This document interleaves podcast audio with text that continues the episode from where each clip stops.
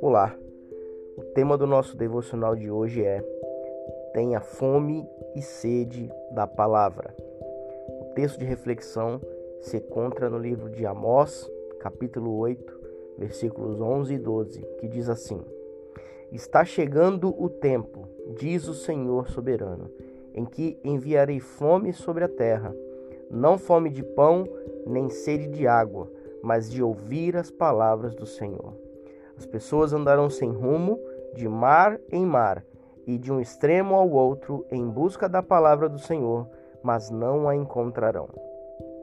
Neste contexto, quando o profeta Amós teve essas visões em relação ao futuro, no período de 760 a.C., era um tempo de prosperidade em Israel, porém de abandono à aliança feita com Deus e injustiças em relação ao povo, justamente por não seguir as Escrituras. Amós, então, é o profeta do juízo, que antecede a queda de Jerusalém e o cativeiro babilônico em 586 a.C. Mas o ponto que quero aplicar a nós neste devocional é sobre a fome e sede pela palavra enquanto a temos disponível. O povo de Deus no Antigo Testamento sofreu sempre as consequências de sua desobediência e por não seguir a palavra de Deus. Vemos isso em várias ocasiões.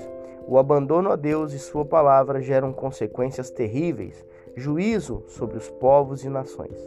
Assim foi no Novo Testamento e nos dias de hoje. Temos pregações, ensinos, células, meios de comunicação, presencial ou online, de várias maneiras a palavra vem sendo pregada ao povo. Mas quantos têm rejeitado? Quantos têm tido fome e sede dessa palavra? A nossa sociedade abandonou Deus de sua vida prática e colocou o homem no centro. Devemos aproveitar o tempo que se chama hoje, como dizem Hebreus. Se ouvires a voz do Espírito, não endureça o seu coração. Hebreus 3,15. Antes que chegue o grande dia em que já não mais haverá pregações, nem palavras, nem ensino. Assim como Amós profetizou que muitos teriam fome e sede de palavras e andariam sem rumo, assim será na vinda do nosso Senhor como Rei. Então, o momento é hoje. Aproveite hoje. Busque hoje. Tenha fome e sede da palavra hoje.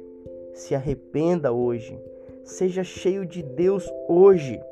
Pregue hoje, pois o amanhã não pertence a nós. Eu sou o pastor Rafael e eu espero que esse devocional tenha edificado a sua vida. Deus te abençoe.